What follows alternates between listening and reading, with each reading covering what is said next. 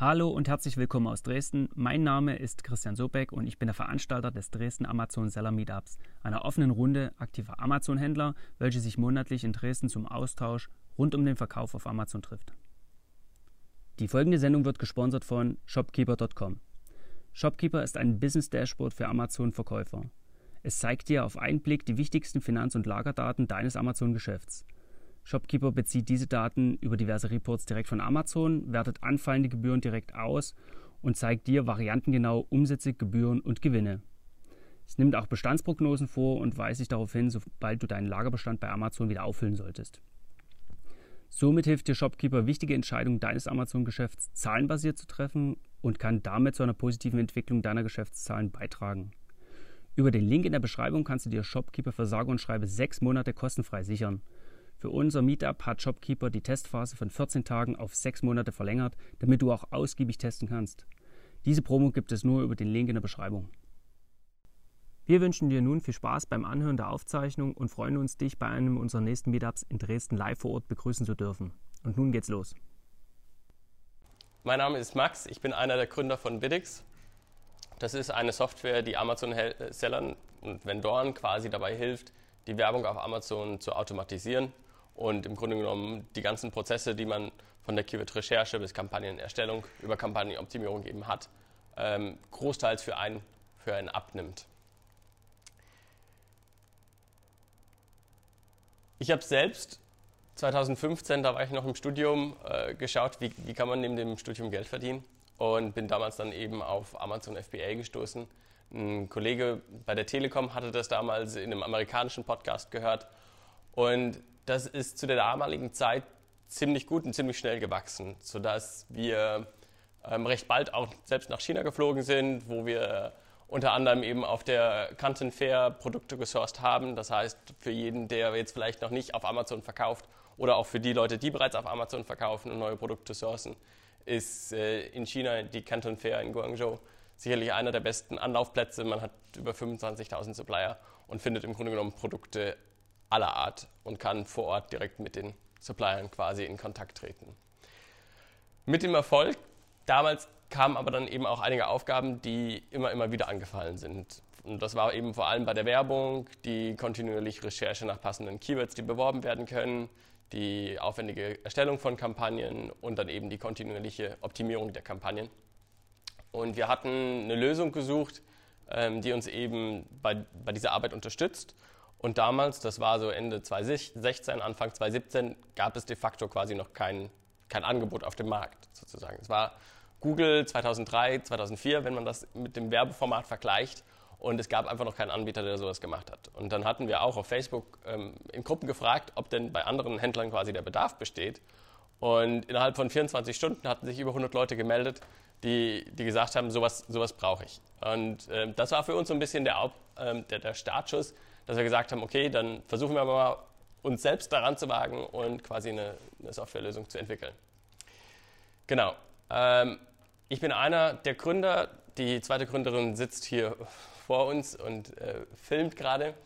Ähm, beschäftige mich mit Amazon Marketing seit 2015 und habe als Hintergrund Wirtschaftsingenieurwesen mit, mit Fokus auf Automatisierungstechnik. Das heißt, Dinge zu automatisieren hat mich schon immer fasziniert und das quasi nicht nur im, im Hardware-Bereich, sondern entsprechend auch im Software-Bereich.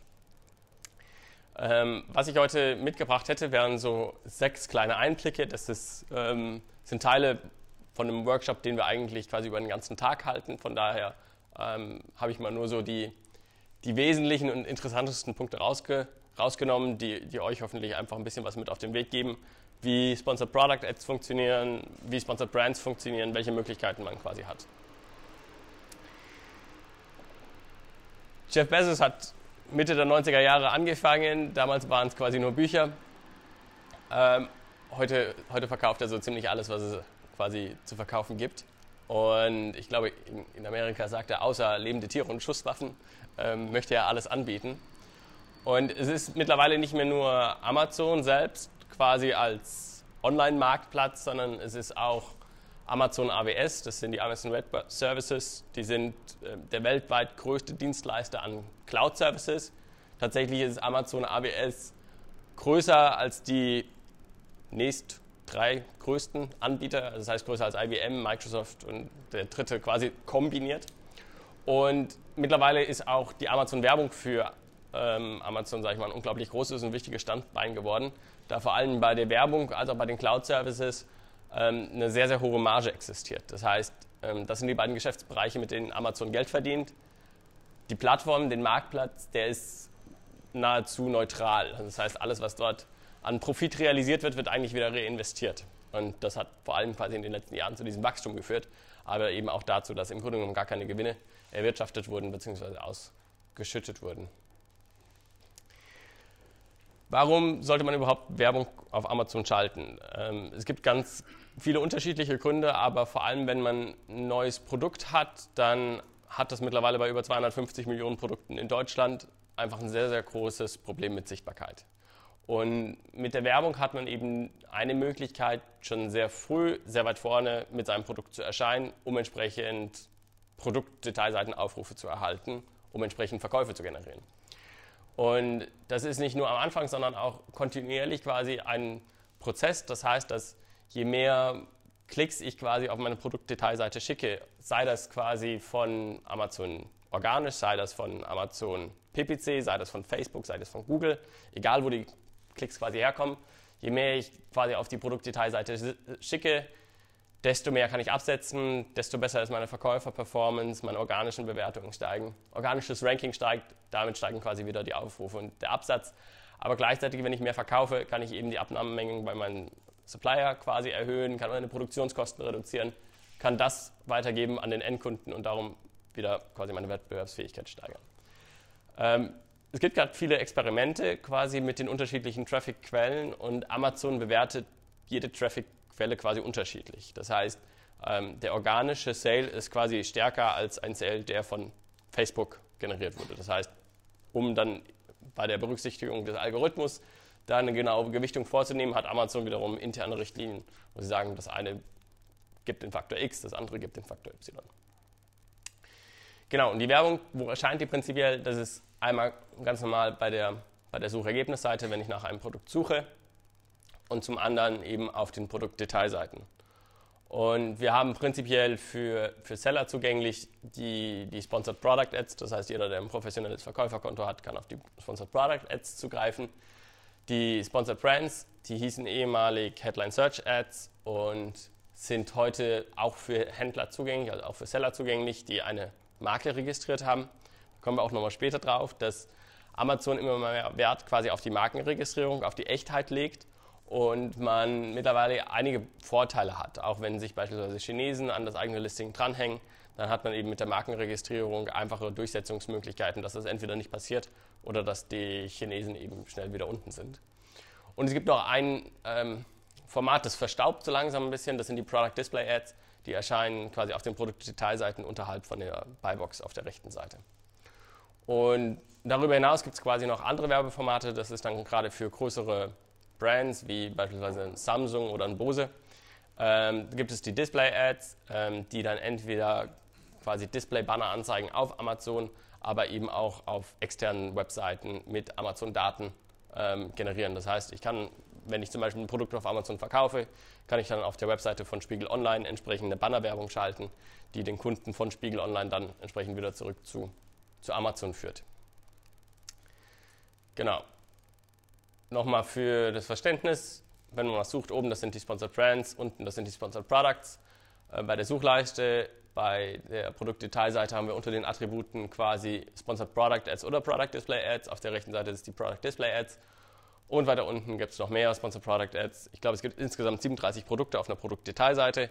Und ähm, dementsprechend ist die Möglichkeit für einen Kunden, auch wenn er schon auf deinem Produkt, auf deiner Produktseite ist, anschließend abzuspringen, einfach sehr, sehr hoch, weil es einfach unglaublich viele andere Angebote gibt. Und auch hier ist es eine Möglichkeit, wenn man quasi diese Werbeplätze mit, einem, mit eigenen Produkten füllt, äh, sage ich mal, einen Absprung zu der eigenen Marke oder zu der eigenen Produktkategorie zu ermöglichen, sodass es dann quasi nicht zum Mitbewerber geht. Genau. Ähm, Recherche und Vorbereitung ist prinzipiell ein komplett eigenes Thema.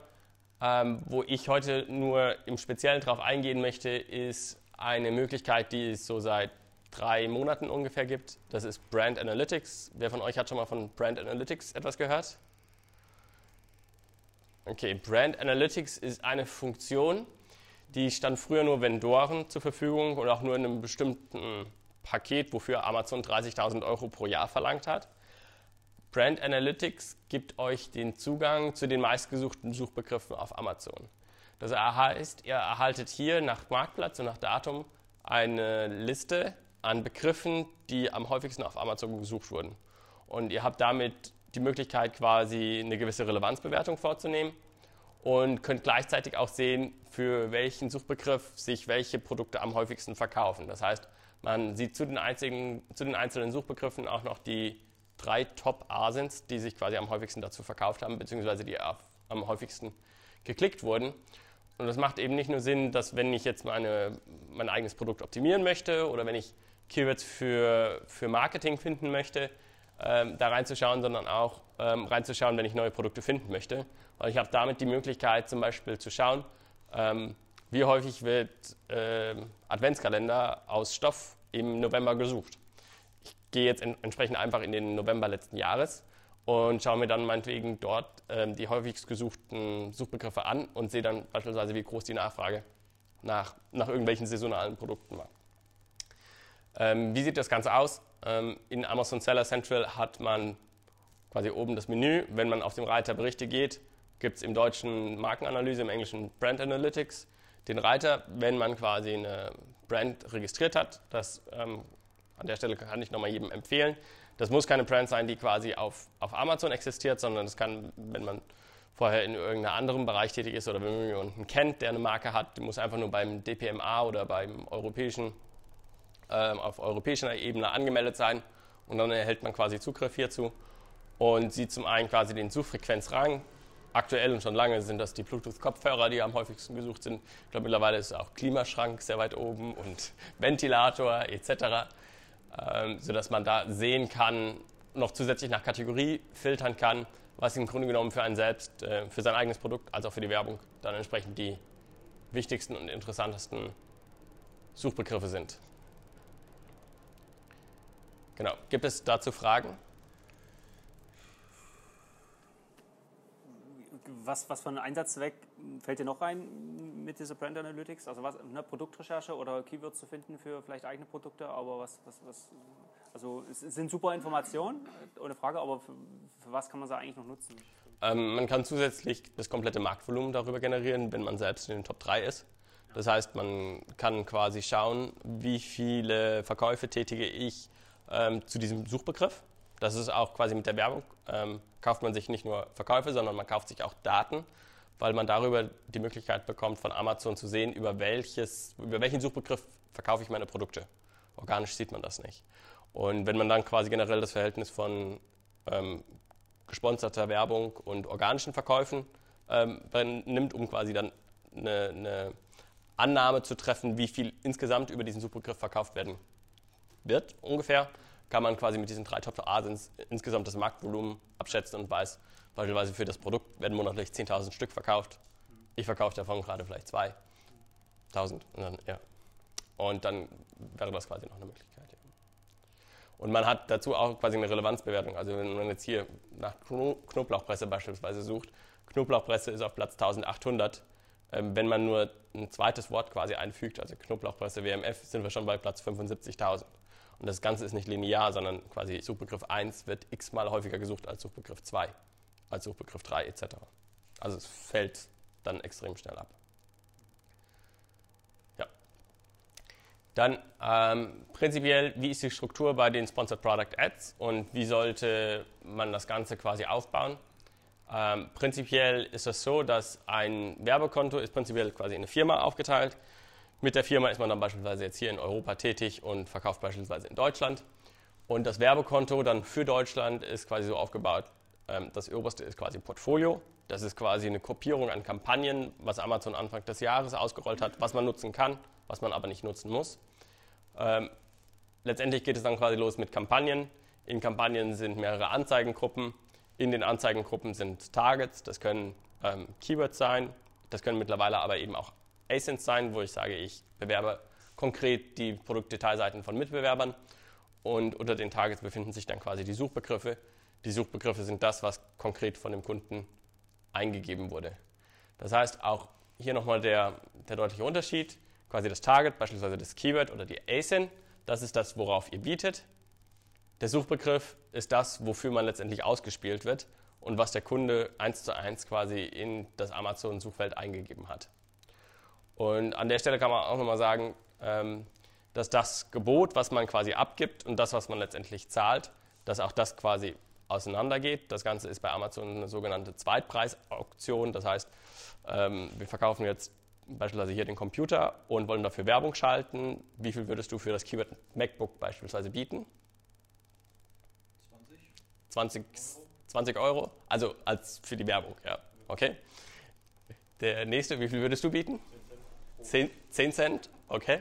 Und wie viel würdest du bieten? 15 Cent, okay. In dem Fall hätten wir jetzt quasi eine, eine Rangfolge, wenn ihr quasi alle ähm, Computer verkauft und jetzt quasi zu dem Suchbegriff ähm, Werbung schalten wollt, dann würdest du jetzt quasi als oberstes erscheinen, aber du würdest nicht 20 Euro bezahlen, sondern du würdest 1 Cent mehr als der unter dir bezahlen. Das heißt, in dem Fall 1 Cent mehr als 15 Cent. Das heißt, obwohl du 20 Euro bietest, zahlst du nur 16 Cent. Bei dir genau dasselbe, du zahlst nicht ein Gebot, sondern du zahlst 1 Cent mehr als er, also 11 Cent, genau, und du würdest ein Minimum in der Kategorie bezahlen. Das kann von Kategorie zu Kategorie unterschiedlich sein, mal sind das 5 Cent, mal sind das 20 Cent. Ähm, das ist quasi, Amazon entscheidet das. Prinzipiell, welche Targets gibt es? Ähm, es gibt die Keyword-Targets, da habt ihr drei Match-Types, das ist ähm, broad bzw. breit oder breit gefasst, phrase und exakt. Das ist in manuellen Kampagnen.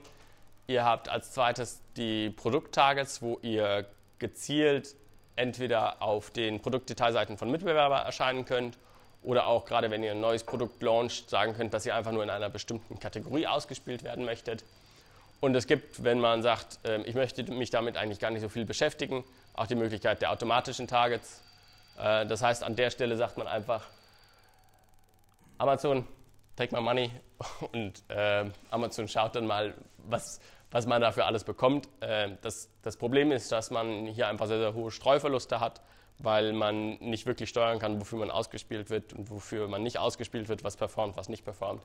Das heißt, es ist zwar das Einfachste, hat aber auch die höchsten Streuverluste.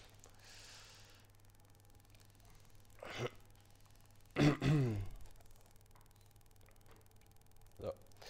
Ähm, zu den, zu den Match-Types ähm, Broad, Phrase und Exakt gibt es prinzipiell. Bei Broad können die Keywords, die ich bewerben möchte, vertauscht werden. Man kann, der, der Kunde kann quasi Wörter davor ergänzen, in der Mitte ergänzen, dahinter ergänzen.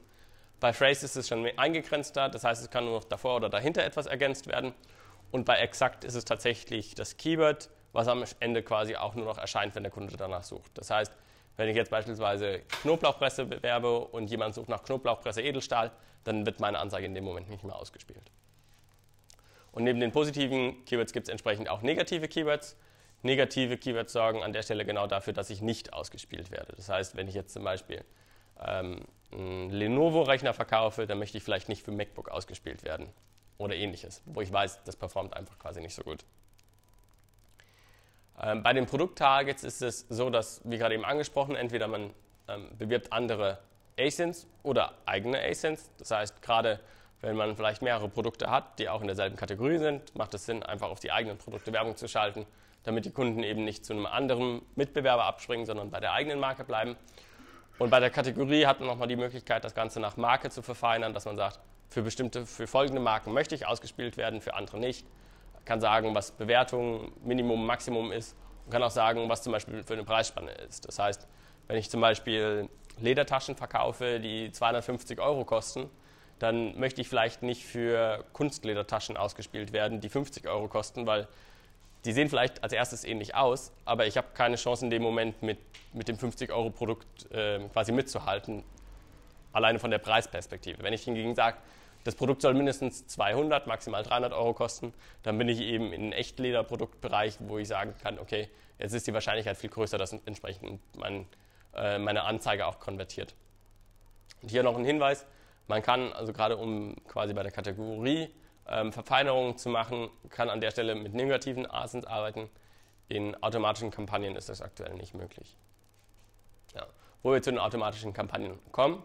Wenn ihr Werbung letztes Jahr geschaltet habt, ja. Frage, du hast gerade gesagt, in automatischen Kampagnen äh, sind negative Asins nicht möglich? Ja. Genau, du kannst quasi ähm, Suchbegriffe ausschließen. Also wenn ich jetzt zum Beispiel den Lenovo-Rechner verkaufe und möchte äh, nicht für MacBook ausgespielt werden, dann kann ich auch äh, in der automatischen Kampagne sagen, äh, MacBook auf Negative Phrase und dann wird jegliche Suchanfrage damit nicht mehr ausgespielt. Wenn ich allerdings jetzt die ASIN von einem MacBook eintrage, hat es keinen Effekt.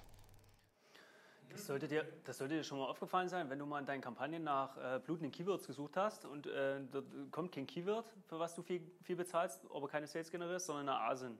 Mir ging es ja genau um die Asins. Aha. Wenn ich äh, Genau. irrelevante Asins Ja, finde, ja. habe ich lieber äh, bis jetzt immer auf negativ gesetzt in der Autokampagne. Kannst du machen, funktioniert aber halt. Genau. Also hat 2015, hat 2015 mal funktioniert und es gibt auch Gerüchte, dass das in Zukunft wieder funktionieren wird. Vielleicht schlägt es dann in Zukunft voll ein bei dir, weil alle Asins bereits auf negativ gesetzt sind. Aber wo bei dem Thema sind, hast du äh, irgendeinen Ansatz, wie man das vielleicht doch lösen könnte? Also- gibt's so Theorien, Ja, also prinzipiell sagen wir bei den automatischen Kampagnen, man sollte die immer haben, aber mit niedrigen Geboten. Ähm, das heißt, weil man einfach hohe Streuverluste hat, ähm, sind sie in dem Moment quasi einfach gering, beziehungsweise selbst ASINs, die von Mitbewerbern sind, ähm, wo man eine relativ schlechte Performance hat, mit niedrigen Klickpreisen rechnen die sich. Ähm, um eine Möglichkeit ähm, zu finden, die auszuschließen, kann man beispielsweise mit dem Markennamen der anderen ähm, ASIN arbeiten. Man kann sich anschauen, was sind vielleicht bestimmte Attribute, die diese ASIN hat, die man dann quasi als negative Keywords mit aufnehmen kann. Und so kann man versuchen, dass man quasi eine Ausspielung für diese ASIN verhindert. Also es ist doch dann die Hoffnung, also mit, mit der Marke, dass vielleicht derjenige, der das Produkt gesucht oder gefunden hat und von dort aus dann weiter auf unser Listing gekommen ist, dass er irgendeinen Suchbegriff hat, äh, ein, eingegeben hat oder den Markennamen eingegeben hat. Äh, ist manchmal aber halt schwierig, also bloß weil ich jetzt äh, auf ein Produkt halt schlecht, ne, sch sch schlechte Conversion habe, ähm, kann natürlich auch andere Produkte, und wenn ich einen Markennamen eingebe, bin ich halt wahrscheinlich viele andere Produkte Ja. Also man hat mittlerweile ähm, etwas bessere Möglichkeiten, und zwar mit den automatischen Targets.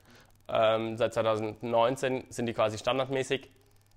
Dort hat man vier Übereinstimmungstypen, das sind eng, äh, also genaue ähm, Übereinstimmungen, entfernte Übereinstimmungen bzw. Ersatz und Ergänzung. Und gerade die unteren beiden sind quasi nur Asins. Das heißt, wenn man nicht möchte, dass man für Asins ausgespielt werden möchte oder nicht so häufig für Asins ausgespielt we- werden möchte, dann kann man hier die Gebote reduzieren bzw. diese automatischen Targets auch komplett deaktivieren. Aber bei den alten ist das schwierig. Genau. Ähm, wo wir quasi auch zu dem Thema kämen, wie setzt man das am besten auf? Unsere empfohlene Kampagnenstruktur ist basierend auf einem Produkt, beziehungsweise auf einer Parent ASIN und quasi all ihren Children, weil das Problem darin besteht, dass wenn man mehrere Produkte in eine Anzeigengruppe äh, packt, dass man das Verhältnis von Keyword Performance und Produkt Performance verliert. Das heißt, man weiß, zwar zu dem Produkt habe ich 5000 Euro ähm, Werbeumsätze generiert und ich weiß auf der anderen Seite, das eine Produkt hat sich 2000, äh, für 2000 Euro verkauft, das andere für 3000 Euro, aber ich weiß jetzt nicht, wie kam das quasi zustande. Also die, die Beziehung geht in dem Moment quasi verloren. Deswegen ist es ähm, sehr sinnvoll, dass man quasi die folgende Kampagnenstruktur pro ASIN bzw. pro Parent ASIN verwendet. Äh, zunächst verwendet man einfach eine automatische Kampagne. Hier nochmal der Hinweis, wenn man diese Automated Target Controls verwenden möchte, dann muss man quasi eine neue automatische Kampagne erstellen. Eine manuelle Kampagne mit breit gefassten Keywords, eine manuelle Kampagne mit den exakten Keywords und jetzt kam quasi 2019 auch dazu eine manuelle Kampagne mit den ASINs. Ähm, zusätzlich gibt es noch die Möglichkeit, mit den Geboten nach Platzierung zu arbeiten. Da kommen wir gleich nochmal drauf. Aber man sollte quasi auch schon bei der Erstellung darauf achten, dass man ähm, quasi, wenn man eine Liste an Keywords recherchiert hat, dann fügt man die einmal komplett als Broad hinzu, einmal komplett als Exakt hinzu, schließt diese Liste aber gleichzeitig als negativ exakt in Broad aus und als Negative Phrase in Auto aus. Was, warum macht man das? Ähm, das verhindert einfach eine doppelte Ausspielung. Wenn ich jetzt beispielsweise ein Keyword habe, was ähm, quasi prinzipiell okay funktioniert, dann kann es sein, eben, dass ein Suchbegriff sehr gut ist und dann gibt es noch ganz viele andere Suchbegriffe, die aber sehr, sehr schlecht sind. Und dieser eine einzige Suchbegriff sorgt eben dafür, dass das Keyword, sage ich mal, okay ist. Wenn man diesen Suchbegriff aber rausnimmt, dann sieht das Keyword ganz anders aus. Und genau deshalb sagt man eben, man möchte die Keywords, die man schon recherchiert hat, exakt bewerben und möchte aber nicht, dass die irgendwo anders noch mit ausgespielt werden. Deswegen setzt man die quasi einfach in der breit gefassten Kampagne auf negativ exakt. Beziehungsweise man möchte auch nicht, dass sie quasi in der automatischen Kampagne nochmal ausgespielt werden. Ähm, deswegen setzt man sie dort auf negative phrase, weil jeder Phrase, äh, jedes Phrase-Keyword ist quasi mit einem Broad-Keyword abgedeckt. Wenn wir uns das beispielsweise am ähm, Produkt der Knoblauchpresse anschauen, dann hätten wir quasi für Knoblauchpresse Edelstahl, würden wir das einmal als Broad hinzufügen, in der Broad-Kampagne einmal als negativ exakt hinzufügen, in der exakten als äh, Knoblauchpresse Edelstahl exakt und in der automatischen entsprechend als Negative Phrase. Gibt es dazu Fragen? Genau. Ansonsten kämen wir quasi zu den erweiterten Einstellungen, die es auch seit diesem Jahr quasi gibt. Äh, das sind einmal Gebotsstrategien und Gebote nach Platzierung.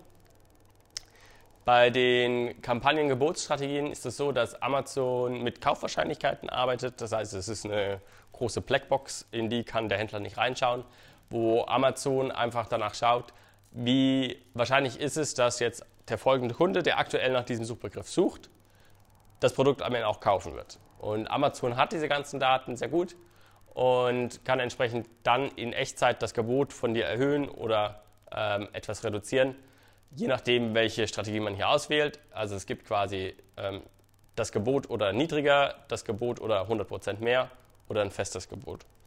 Das Ganze nimmt man quasi in den Kampagneneinstellungen vor, ähm, auf Kampagnenebene.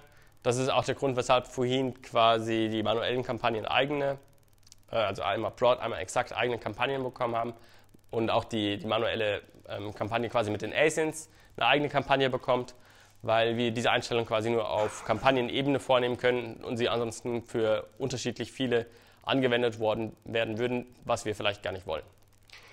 Ähm, das zweite sind die Gebote nach Platzierung. An der Stelle können wir quasi sagen, ob wir ein höheres Gebot haben wollen, wenn wir Top of the Search ausgespielt werden möchten. Das heißt, das sind wirklich nur die ersten zwei oder vier Werbeanzeigen oder auf der Produktdetailseite, quasi, dass Amazon in dem Moment quasi, wenn die Chance besteht, dort ausgespielt zu werden, dann das Gebot in Echtzeit erhöht und die restliche Suche stellt quasi das Basisgebot dar. Und prinzipiell sind quasi Erhöhungen um bis zu 900 Prozent möglich. Hier der Hinweis, äh, das Ganze funktioniert ähm, zusammen mit den dynamischen Geboten. Das heißt, wenn man ähm, 1 Euro bietet, man sagt dynamische Gebote hoch und runter, dann kann Amazon 1 Euro auf 2 Euro erhöhen. Und wenn man hier nochmal sagt, man erhöht das Ganze um 900 Prozent, dann ist es quasi Faktor 10. Das heißt, ähm, aus 2 Euro werden 20 Euro. Das heißt, ursprünglich habe ich 1 Euro geboten und Amazon kann in dem Moment bis 20 Euro hochgehen. Das heißt, man verliert im Grunde genommen die Kontrolle und ist quasi Open End. Das ist toll für Amazon, aber es ist natürlich schrecklich für die eigene Profitabilitätsrechnung, weil das kann sinnvoll sein, ähm, da kommen wir auch gleich drauf, wenn man launcht, äh, wenn man unbedingt die Ausbildung haben möchte, wenn es einfach nur darum geht, Sichtbarkeit zu haben. Es kann aber sehr schädlich sein, wenn man sagt, äh, ich möchte profitable Anzeigen schalten. Ähm, die Gebote nach Platzierung kann man quasi auch auf Kampagneneinstellungen direkt unten drunter nehmen, äh, vornehmen, das heißt erste Suchergebnisse und Produktdetailseiten. Wir haben uns das ähm, Ganze vor kurzem mal angeschaut, äh, was sich ob das stimmt, was Amazon da sagt, ähm, ob quasi tatsächlich eine ähm, Kaufwahrscheinlichkeit ähm, höher ist, wenn man quasi dieses Erhöhen und Senken vornimmt. Und das ist quasi Up and Down, ist äh, Erhöhen und Senken. Und das ist tatsächlich so, dass hier die, die höchste Conversion Rate entsteht. Wenn man das quasi mit, also das sind 0,10 sind, also 10,8 Prozent. Äh, wenn man das mit diesen 9,7 Prozent ver vergleicht ähm, oder sogar den fixen Geboten von 7,2, dann kann man sagen, das sind schon, sag ich mal, 10 bis 30 Prozent ähm, ist die Wahrscheinlichkeit höher in dem Moment, dass der Kunde kauft.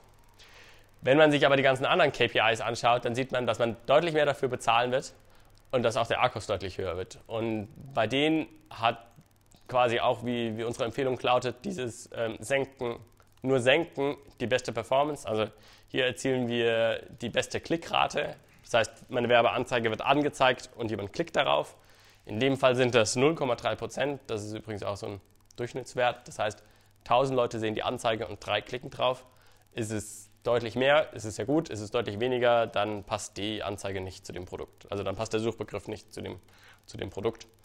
Äh, man sieht, dass der CPC an der Stelle sogar der niedrigste ist. Das heißt, Amazon und, und gleichzeitig die Conversion Rate ähm, quasi höher. Das heißt, im Vergleich zu den fixen Geboten kann man sagen, Amazon reduziert das Gebot tatsächlich in Echtzeit, wenn das nicht so relevant ist.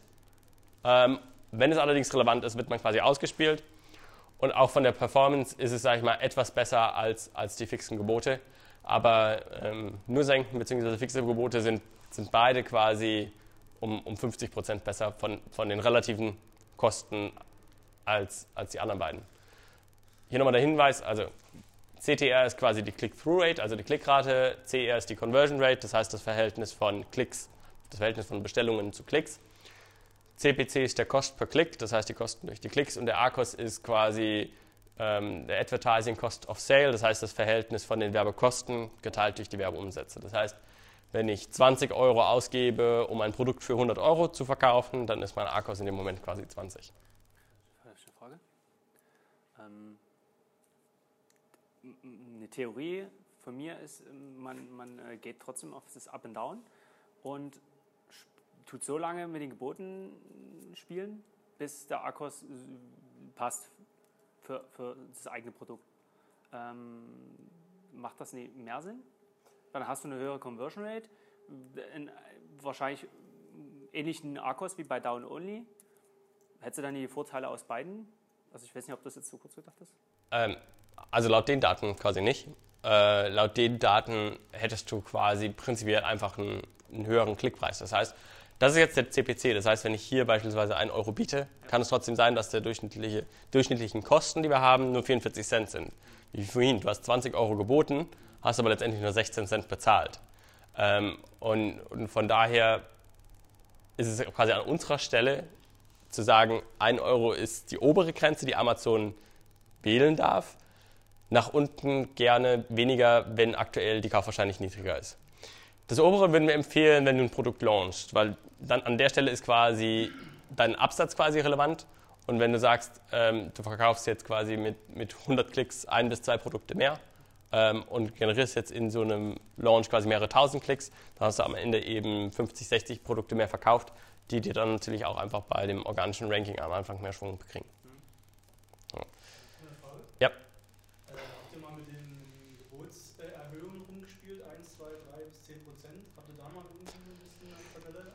Äh, ja, haben wir auch.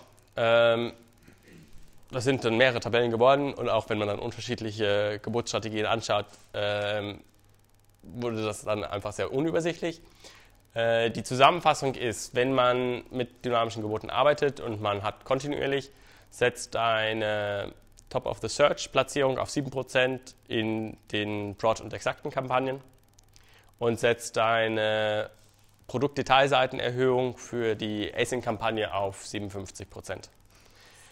Äh, das sind Werte, ähm, es ging jetzt los, da haben die Leute angefangen, quasi erhöht es von 0 auf 1.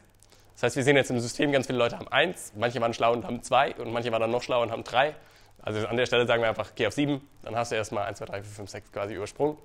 Und das nächste, was häufig eingestellt ist, 50, 100, 300. Also sind immer ganz gerade Werte, man sieht, dass das von Menschen eingetragen wurden. Deshalb entsprechend nicht nur bei den Geboten ungerade Werte verwenden, sondern eben auch bei diesen Erhöhungen nach Platzierung. Und diese Erhöhung bei den Produktdetailseiten, bei ASINs, ist eben wichtig, weil nur weil ich eine ASIN bewerbe, heißt das nicht, dass ich nur auf den Produktdetailseiten ausgespielt werde, sondern ich werde auch für alle Suchbegriffe dieser ASIN auf der Suchergebnisseite ausgespielt. Und das Problem aber an der Stelle ist, dass ich mit den Werbedaten, ja, also beziehungsweise mit der Werbung eben auch Daten kaufen möchte ähm, um zu sehen, für welche Keywords bzw. für welche Suchbegriffe werde ich gefunden und werde ich gekauft.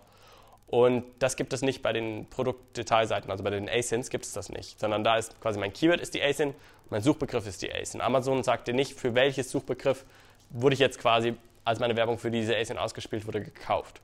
Deshalb sagen wir an der Stelle, wir wollen nicht mit den Produktdetails, äh, mit den Produktanzeigen auf den Top of the Search ausgespielt werden und sagen deshalb 57% Erhöhung damit ich entsprechend andersrum quasi mein, mein Gebot nur halb so hoch setze und dementsprechend in dem Moment quasi die Wettbewerbsfähigkeit in Top of the Search oder generell Suchergebnisseite zu gering ist. Das Das heißt, Amazon soll mich da nicht ausspielen, weil mein Klickpreis zu wenig ist. Wenn ich entsprechend auf der Produktdetailseite bin, kann Amazon dann quasi das Gebot um 50% erhöhen. Macht das, macht das Sinn? Ja. Ansonsten, ja, ähm, also ähm, wenn du launchst, dann agier auch hier aggressiv, geh auf 350, 358, sowas. Ähm, dann stellst du sicher, dass du definitiv weit oben bist. Aber bei allen, also bei den ganzen größeren Erhöhungen war die Performance katastrophal. Also wir hatten dann durchschnittliche ARCs und es waren dann quasi mehrere tausend Kampagnen, die wir uns angeschaut hatten, von deutlich über 30 Prozent. Und ich glaube, wir haben aktuell im System einen ARCOS von so 17 Prozent roundabout. Ähm, das heißt, mehr als doppelt so uneffizient dann mit diesen Geboten quasi zu arbeiten. Ja. Dann kämen wir als, als nächstes zu den Sponsored Brands. Ähm, zwei, drei schalten die ja aktuell. Ähm, das ist an der Stelle eine eine riesen äh, Möglichkeit, auf die man da verzichtet. Ähm, wir haben die Sponsored Brands an der Stelle auch mal hinzugenommen. Man hat durchschnittlich einen Klickpreis, der so hoch ist, wie wenn man quasi Up and Down macht. Das Verhältnis ist aber phänomenal. Das heißt, bis heute nutzen immer noch nicht so viele Leute Sponsored Brands. Sie sind bei der Erstellung auch ein bisschen aufwendiger, weil sie ein Bild und einen Text erfordern und entsprechend verifiziert werden müssen. Aber dadurch, dass es noch nicht so viele Leute nutzen, ähm, kann man noch für relativ wenig Geld eine unglaublich prominente Platzierung kaufen und hat damit einfach einen, beziehungsweise den besten Return of Investment, wenn man quasi in, in Werbung Geld investieren möchte. Man hat allerdings nicht so ein hohes Volumen wie bei den Sponsored Product Ads. Also währenddessen man eine Sponsored Brand sieht, hat man 8 bis 12 Sponsored Product Ads auf einer Anzeige. Mittlerweile gibt es auch noch Sponsored Brands auf der linken Seite und unten, aber von, der, von dem reinen Volumen ist einfach mit Sponsored Product Ads quasi das meiste möglich. Ähm, genau hier quasi nochmal die, die Erinnerungen, Sponsor Brands erscheinen oben, äh, erscheinen an der linken Seite unter dem, unter dem Filter, beziehungsweise mittlerweile auch unter den, unter den Ergebnissen. Prinzipiell ist es ein bisschen ähm, früher in der Kaufentscheidung, das heißt, der Kunde sucht noch, der Kunde weiß noch nicht genau, welches Produkt er nimmt. Das heißt, er ist noch in der Suchergebnisseite, er ist nicht bereits auf der Produktdetailseite. Wir haben bei den Sponsored Brands auch ein Keyword-Targeting, das heißt, wir sagen einfach, für welche Keywords unsere Sponsored Brand ausgewählt werden soll. Und wir haben an der Stelle nicht nur die Möglichkeit, die Benutzer quasi auf die Produktdetailseite zu senden, sondern auf eine benutzerdefinierte URL, wenn man das über ähm, Amazon äh, Marketing Services macht, auf Produktlistenseiten bzw. auf einen Amazon Shop. Nutzt von euch jemand einen Amazon Shop? Zwei. Ja, auch da pusht Amazon sehr, sehr viel. Ähm, sie bauen das quasi immer weiter aus. Und da gibt es quasi jetzt die Munkeleien, dass das in Zukunft immer prominenter platziert wird, gegebenenfalls indexiert wird. Das heißt, mit diesen Amazon Shops hat man eine sehr, sehr gute Möglichkeit, um einen Kunden selbst auf der Amazon-Plattform, sag ich mal, in das eigene Universum zu locken, ohne unglaublich viele andere Mitbewerber quasi auf den äh, Produktdetailseiten zu haben, sondern quasi ausschließlich die eigenen Produkte. Ähm, auch hier gab es ein paar Neuigkeiten, jetzt gerade erst im Juni. Äh, das Ganze ist zum einen ein neuer Match-Type. Ähm, hier wurde gleichgezogen mit Google. Äh, das ist der sogenannte Broad Modifier. Das ist ein, ein Keyword, was in dem Moment quasi noch mit einem Plus davor gekennzeichnet wird. Und das wurde jetzt auch geändert, dass quasi komplett Synonyme ausgespielt werden. Das heißt, wenn ich das Keyword Schuh bewerbe, kann Amazon genauso für Sneaker meine Anzeige ausspielen. Wenn ich jetzt mit dem Broad Match Modifier arbeite, das heißt das Plus davor setze, dann wird in dem Moment quasi Schuh nicht mehr durch Sneaker ersetzt, sondern Amazon muss in dem Moment quasi mit Schuh arbeiten und kann kein Synonym mehr verwenden. Und analog zu den Sponsored Product Ads gibt es jetzt auch negative Keywords bei den Sponsored Brands. Das heißt, dass wenn man in dem Moment eine Produktgruppe bewirbt, also man hat da quasi immer mindestens drei ASINs, kann man sagen, dass man eine manuelle Kampagne mit den Broad Keywords äh, verwendet, wo dann entsprechend die Keywords auf negativ exakt ausgeschlossen werden, beziehungsweise eine zweite manuelle Kampagne, wo man dann ähm, exakte Keywords verwendet. Man hat an der Stelle keine Suchbegriffe, man hat an der Stelle auch keine automatischen Kampagnen. Ähm, das ist was, was es zum aktuellen Zeitpunkt noch nicht gibt, was aber durchaus, also vor allem die Suchbegriffe ähm, in, in der Zukunft auch existieren können. Ähm, ansonsten würden wir quasi zum letzten Teil übergehen, das wäre die Optimierung der Werbung. Und bei der Optimierung ist es so, dass man sich immer darüber im Klaren sein muss, was ist im Grunde genommen meine Strategie, was ist das Ziel, was ich erreichen möchte, was ist das Ziel, was ich mit der Werbung habe.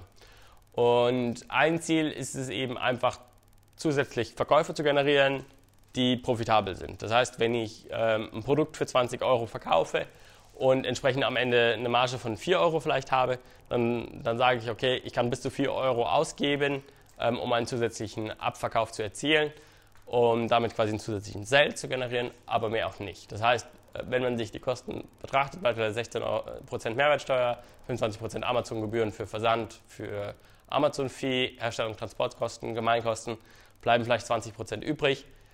Alles, was quasi unter diesen 20, 21% ist, das ist in dem Moment quasi profitabel. Und diese 21% sind quasi als sogenannter Break-Even-Akkurs bekannt. Und jetzt kommt es quasi auf die Frage an, in welchem Produktlebenszyklus befinde ich mich gerade. Ähm, bin ich prinzipiell bereit, deutlich mehr, deutlich mehr als den Break-Even-Arkos auszugeben oder sage ich, ich möchte ähm, das Ganze profitabel halten und frage auch, was ist quasi das Ziel. Wenn ich ein Produkt launch, dann ist eben der Absatz das Ziel. Also es ist nicht so wichtig, was ich in dem Moment ausgebe. Ähm, ich mache das vielleicht eine Woche oder zwei Wochen. Äh, in dem Moment bin ich hoch unprofitabel, aber habe zum einen die Möglichkeit, quasi das extrem zu pushen und zum anderen mir quasi einmal alle Daten zu kaufen, die es quasi in dem Moment gibt. Und diese Produkt, Produktlebenszyklus ist etwas, was wir bei ganz vielen Kunden feststellen. Ähm, gerade diese ersten 30 Tage, das ist so eine Honeymoon-Phase, Phase, wo Amazon noch keine Daten zu dem Produkt hat und man dann extrem ähm, gepusht werden kann. Das heißt, hier sollte man ähm, darauf achten, dass nicht, wenn das Produkt erstellt wurde, aber sobald das Produkt auf Lager ist, dass man dann keine Zeit verliert und in den ersten 30 Tagen Gas gibt, beziehungsweise bis eine bestimmte Anzahl an Impressionen erreicht ist. Und dann wird man quasi einen Aufschwung haben, irgendwann eine Stagnation und im Laufe der Zeit fallen die meisten Produkte einfach wieder ab. Das heißt, auch als Händler ist man im Grunde genommen kontinuierlich gefordert. Das heißt, man sollte sich niemals auf dem aktuellen Ergebnis ausruhen, weil alle existierenden Produkte werden einfach mit der Zeit durch Amazon, sage ich mal, mit weniger Aufmerksamkeit berücksichtigt oder es kommen neue Anbieter auf den Markt, die das vielleicht ein bisschen besser machen, etc. Das heißt, ähm, sobald das eine Produkt erfolgreich gelauncht ist, und äh, man damit gute Umsätze erzielt, schauen, wie kann man quasi weitermachen, was kann man als nächstes starten. Relaunch ist, ist da vielleicht eine Idee? Ja, kann man machen. Macht man aber dann nicht den Vergleich nach Asien, oder? Nee, also ja genau. Bekannt, dann, ja. Okay. okay. Wie, hast du für, für so ein ja, Produktlebenszyklus ist ja unterschiedlich, ne? das ist ja bei jedem Produkt ja. anders. Okay. Ja. Ähm, Ansonsten prinzipiell zu der Optimierung kann man sagen, es gibt quasi zwei, zwei Bereiche. Ähm, das eine ist Gebotsoptimierung, das heißt, ich ähm, erhöhe die Gebote, wenn, es quasi gut läuft. Ich reduziere die Gebote, wenn es nicht so gut läuft. Ähm, zum einen Gebotsanpassungen, zum anderen eben Keyword Management, das heißt, äh, wenn Suchbegriffe in automatischen Kampagnen gut performen, kann ich die in manuelle überführen und kann gleichzeitig quasi negative Keywords setzen, sodass ich dann immer die Möglichkeit habe, quasi die Anzeigen so, so speziell wie möglich ähm, zu steuern. Und ähm, das ist eben was, was, was wir anbieten. Das heißt, ähm, wir haben eine Lösung damals gesucht, die uns quasi im kompletten Bereich der Werbung unterstützt. Das heißt, von der Keyword-Recherche über diese Kampagnenerstellung, über das äh, Bid-Management, über Keyword-Management und jemanden haben, den man quasi fragen kann, ähm, falls, falls etwas nicht ganz klar ist und haben dafür quasi eine Software entwickelt, die, die einfach eben als Web-Application läuft, wo man sich mit seinem Amazon-Konto quasi connecten kann und die ganzen Anpassungen dann quasi über die API stattfinden. Und wir hatten jetzt jüngst mal geschaut, gerade mit dieser Kampagnenerstellung, weil das jetzt so viel wurde, ähm, wie lange das quasi in Seller Central dauert, wie lange das in Biddix dauert. Und in äh, Biddix hat man dann quasi eine Übersicht der Produkte und kann mit einem Klick quasi sagen, welche Keywords man bewerben möchte und sagt dann, dass man quasi die Kampagnen erstellen möchte. Und Biddix erstellt dann die komplette Kampagnenstruktur mit den Keywords, in Broad, in Exakt, mit den Asins, mit Negativ-Keywords etc. Sodass man quasi mit diesem kompletten Prozess im Grunde genommen in weniger als 20 Sekunden fertig ist Währenddessen man in Seller Central quasi jedes Mal die ganzen Einstellungen, die Benennung der Kampagnen, Setzen von negativen Keywords etc. manuell machen muss und das dann entsprechend, wenn man das nur für ein Produkt macht, sage ich mal, in einer überschaubaren Zeit realisiert werden kann. Aber wenn man dann ein paar mehr Produkte hat, ist das einfach, äh, sag ich mal, ein, ein Aufwand, der, der nicht zu unterschätzen ist.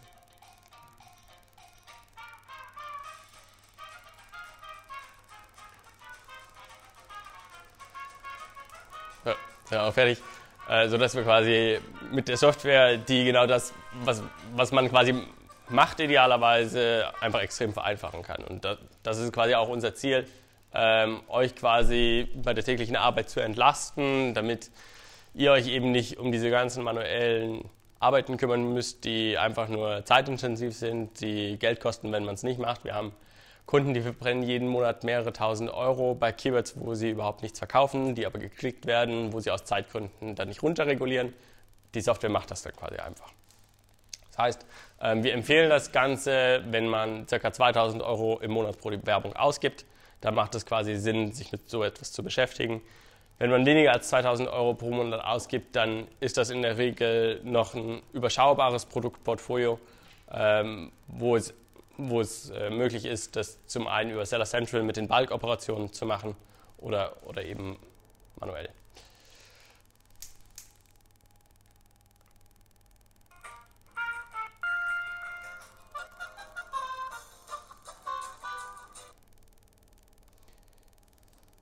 Genau. Äh, ansonsten, äh, wie auch schon eingangs erwähnt, äh, gibt es am 15. und am 16. Juli den Prime Day. Ähm, an dem Tag ist es so, dass man mehr als 2,5-fache Umsätze generiert. Und wir haben uns die Zahlen vom letzten Prime Day angeschaut und es ist so, dass die Klickpreise nicht unbedingt steigen, aber das schiere Volumen, was quasi an Traffic an den beiden Tagen auf Amazon ist, ähm, das ist einfach sehr, sehr viel höher. Und in der Regel macht man jetzt nur für so ein ein, zwei Tages-Event keine Anpassungen an den eigenen Anzeigen, weil es einfach zu, zu zeitaufwendig ist. Aber es wäre extrem sinnvoll, wenn man einfach für diese zwei Tage kurz Budgets und CPCs quasi erhöhen könnte und anschließend genau wieder reduzieren könnte. Und einige Kunden kamen auf uns zu, ähm, nachdem wir quasi das vorgeschlagen hatten, die das sehr gut finden. Und das ist eine Funktion, die wir jetzt heute Abend ähm, oder ab Anfang der kommenden Woche quasi zur Verfügung stellen, dass man einfach einen Boost für, für eine Kampagne auswählen kann, wo man sagt zum Beispiel Boost um 100 Prozent. In dem Moment wird quasi Kampagnenbudget und Keywords wird um 100 Prozent erhöht. Und wenn ich dann nach dem Prime Day wieder sage, jetzt wieder alles auf Ausgangsposition, sage ich einfach Boost wieder aus und dann ist wieder alles beim Alten. Aber ich habe in dem Moment quasi einen extremen Vorteil gegenüber all meinen Mitbewerbern, weil die werden keine Anpassung für diese zwei Tage machen an diesen zwei Tagen dann extrem viel Traffic und extrem viele Umsätze quasi zu generieren. Äh, wenn euch das interessiert, wir haben dazu auch noch ein Webinar, das ist am nächsten Donnerstag um 14 Uhr. Da geben wir zum einen Tipps quasi, was man am Prime Day oder für den Prime Day am besten machen sollte. Schauen auch nochmal quasi ein bisschen auf die Funktion ähm, zurück, die es quasi im, im Laufe des Jahres gab und geben eben auch ein paar Tipps, wie man das Ganze dann quasi möglichst automatisch und optimal ähm, aus, ausnutzen kann. Genau. Also nochmal Vorteile, verbesserte Effizienz, gesteigerte Profite und gerade für Corporates, die arbeiten häufig mit den Budgets, sind das eben eingehaltene Budgets. Wenn euch das Ganze interessiert, könnt ihr das gerne, ähm, ihr habt sowieso eine 14-tägige Testphase. Ähm, wenn euch das interessiert, könnt ihr mit dem Code Dresden das Ganze auf einen Monat verlängern. Ihr müsst euch dafür registrieren, äh, das ist kostenlos, dann quasi einen Plan auswählen und den Code eingeben. Äh, wenn ihr das nicht verlängern möchtet, dann einfach quasi vor Ablauf der 30 Tage das Ganze wieder beenden und dann entstehen quasi keine Kosten. Wenn ihr das nicht macht, verlängert es sich dann quasi in das normale Abo, sage ich mal. Das kostet wie viel? Äh, wir fangen ab bei monatlich 89 Euro an. Und das ist dann abhängig davon, wie hoch deine Werbeausgaben sind. Und dann geht es quasi in ähm, Staffelpreisen nach oben. Also bei, bei Preise macht ihr nicht, dass man sagt, okay, wir haben 2000 Asins Nee, äh, das haben wir ursprünglich mal gemacht und das war aber dann sehr unfair für beispielsweise Leute, die ähm, T-Shirts bedrucken. Die hatten nämlich auf einmal 100.000 ASINs, ähm, aber im Grunde genommen nur drei T-Shirts. Und je nachdem, was der Kunde haben wollte, Und wir hatten es am Anfang auch mal nach Keywords, aber auch da war es so, ähm, manche Leute haben mit MLIs gearbeitet, haben 2 Millionen Keywords reingeknallt, von denen wurden aber 1,99 Millionen nicht ausgespielt. Ähm, und die haben dann gesagt, ich habe überhaupt gar keine Ausspielung, ich habe überhaupt gar keine hohen Kosten, ähm, warum soll ich jetzt so viel bezahlen? Ähm, wenn man das anhand von dem Werbebudget selbst festmacht, dann kann man sagen, okay, du gibst jeden Monat 5000 Euro für die Werbung aus. Davon ist jetzt einfach ein kleiner Teil, der quasi für das ganze Management anfällt. Äh, das sind ungefähr 2 bis 3 Prozent. Ja. Gut. Äh, ansonsten, wenn es noch Fragen gibt, ja. Ähm, die Prime Day-Geschichte mit den Geboten hochschrauben. Ja. Ich habe es ja bei Weihnachten gesehen, dass viele Leute stöbern, viel klicken, klicken, klicken und nicht kaufen. Ja. Ich weiß, meine PPC-Kosten sind ein bisschen explodiert zu Weihnachten. Ja. Äh, ist das da nicht dasselbe? Hm, Die Gefahr, dieselbe Gefahr, Ähm? Also wir haben uns die Kennzahlen angeschaut. Ich kann das auch gleich nochmal raussuchen. Ähm, tatsächlich ist es so, wir haben ein deutlich höheres Volumen, aber wir haben auch eine deutlich höhere Kaufwahrscheinlichkeit. Also die Conversion Rate ist deutlich höher im, am Prime Day oder auch zur Weihnachtszeit im Vergleich zum Vorzeitraum. Das heißt, gerade weil beispielsweise Prime Day unglaublich viele rabattierte Angebote existieren, ist dann häufig so, die Leute wollten unbedingt die AirPods haben, am Prime Day gibt es nochmal 30% Rabatt, dann kaufen sie quasi am Prime Day. Ja. Ähm, wir haben quasi auch die Daten dazu. Ich kann die dir gerne im Anschluss schicken. Ähm, schreib mich einfach auf Facebook an.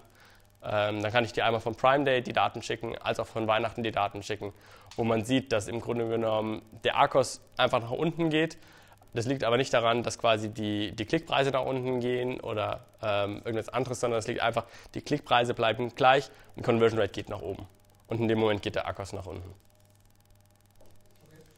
Ich habe noch eine Frage zu diesem, ähm, zu dem Boost. Der tut auch die, die Kampagnenbudgets erhöhen? Ja, genau, weil ansonsten wärst du in dem Moment quasi out of budget, dann hättest du gar keine Ausspielung mehr. Ja, also äh, Budgets, Anzeigengruppen, Standardgebote und entsprechend die Keyword-Gebote.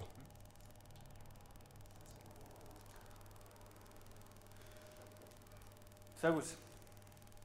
Ja. Dann Ähm, ich bin auch Beginner, deswegen ähm, 89 Euro klingt ein bisschen viel. Ihr habt jetzt nicht so welches Startup-Angebot. Ähm, würdet ihr die ganzen Anzeigen, die momentan, die wir selber erstellt haben, in unseren, also ich in meiner laienhaften äh, Art, würdet ihr die einfach killen und dann würdet ihr von euch aus Anzeigen aufsetzen? Ja, das, also ja, also je nachdem, wie die Struktur aktuell ist. Das heißt, wenn zum Beispiel mehrere Produkte in der Anzeigengruppe sind oder wenn mehrere unterschiedliche Match-Types in der Anzeigengruppe sind, dann kann man überlegen, ob man eine Anzeigengruppe behält und dann quasi alles dort säubert und entsprechend neue Kampagnen ähm, für die anderen Typen quasi aufsetzt. Oder man macht sogar quasi alles ähm, platt und erstellt einfach hierüber die Kampagnen. Ähm, das kann entweder in der kostenfreien Trial beziehungsweise auch in diesem Monat erfolgen. Dann hat man quasi einfach einmal die saubere Kampagnenstruktur. Das Problem ist, dass wenn man kein sauberes Fundament hat, äh, dann ist es extrem schwierig, später die Optimierung vorzunehmen. Das, ich meine, wenn ich quasi ein Hochhaus bauen möchte und das hat quasi kein Fundament, dann braucht nur ein kleiner Wind kommen und dann fällt das Ganze um. Das heißt, es ist einfach extrem wichtig, ein solides Fundament zu haben, um anschließend dann entsprechend auch zum Beispiel in einem Launch oder beim Abverkauf einfach mal ein bisschen ähm, mit höheren Geboten arbeiten zu können und anschließend noch genau messen zu können, was hat gut funktioniert, was hat schlecht funktioniert. Wenn das Fundament nicht existiert, dann kann man das nicht machen. Ähm, wenn man, sag mal, anfängt mit, mit einem Produkt, was schlecht ist, schlechte Bilder, schlechte Texte, Ja. PPC geschalten, die Kampagne, die lernt ja. Ja, Ähm, wenn man dann nach und nach die Produkte verbessert, macht es dann Sinn, ähm, die Kampagne weiterlaufen zu lassen oder eventuell eine neue Kampagne anzulegen, die wieder neu lernt? Also ich würde keine Werbung schalten für ein schlechtes Produkt. Also unabhängig davon, ob das Produkt quasi ähm, irgendwie qualitative Mängel hat oder quasi nur das Listing nicht gut optimiert ist. Äh, es gibt, ja. Listing, Ja. was trotzdem gut beworben wurde, gut verkauft hat, nach und nach aber dann besser wird. ja, Ähm, Ja, also es, es gibt einen ähm, historischen Faktor, ähm, wo man sagt, existierende Kampagnen entwickeln sich quasi über die Zeit und werden dann ein bisschen besser, sodass wenn ich jetzt ähm, die komplett pausiere und dann eine neue anfängt, dass auch die erstmal wieder so eine gewisse Lernphase hat und der Anfangsphase dann ein bisschen schlechter performt. Über die Zeit sollte man dann aber wieder auf das alte Ergebnis kommen. Und da kommen wir aber auch nochmal zum Punkt, ähm, das ist ein Thema, was ich jetzt heute nicht angesprochen hatte, aber bevor man mit der Werbung schaltet, sollte man schauen, Äh, sehr, sehr starkes Hauptbild. Dann insgesamt sieben Bilder. Ähm, Titel 80 bis 150 Zeichen, je nach Kategorie. Gibt es da Limits? Fünf Bullet Points, aussagekräftige Beschreibung. Ähm, das sind im Grunde genommen solche Basispunkte, die an Optimierung erfüllt sein müssen. Es gibt von Helium 10 gibt es ein kostenloses Chrome-Plugin, was mittlerweile auch einfach so einen Index-Checker drin hat, was dir dann 0 bis 10 Punkte gibt, wo man dann direkt sieht, hat das Bild quasi eine ausreichend hohe Auflösung, ist es auf weißem Hintergrund etc. Und dann kann man im Grunde genommen sagen, wenn es keine 10 ist, also 10 von 10, das sind wirklich ähm, stupide Feststellungen, ob der Punkt erfüllt ist oder nicht, dann kannst du Werbung schalten, vorher optimier erst das, was noch fehlt.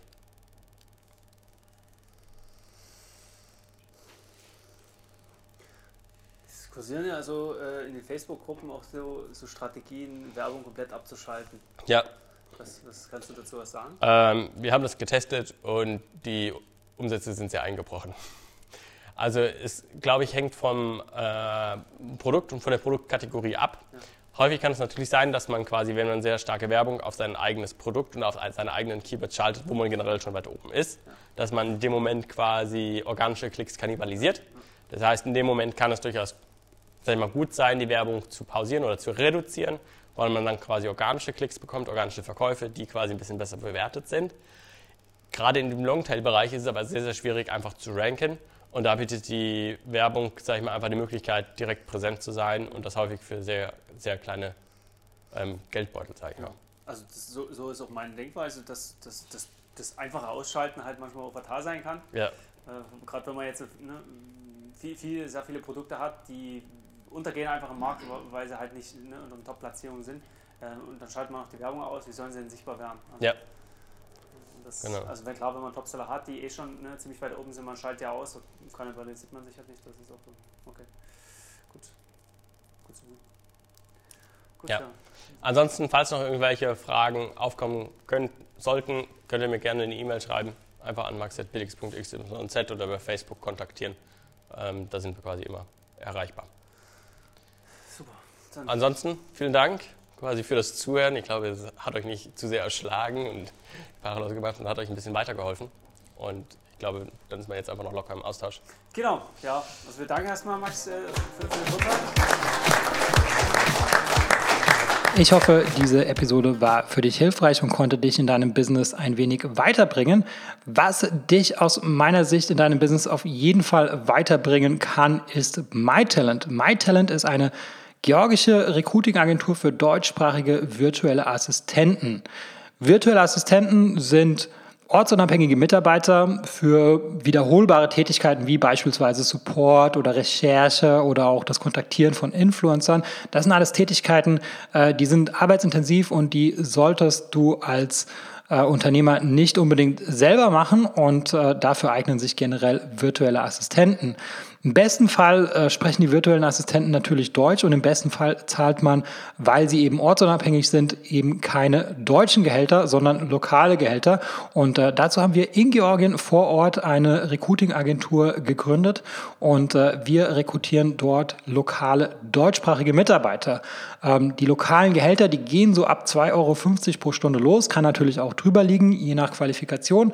Aber ähm, auf jeden Fall profitierst du davon, dass die Lebenshaltungskosten in Georgien Georgien einfach sehr viel niedriger sind als in Deutschland und entsprechend sind natürlich auch die Gehaltserwartungen sehr viel niedriger.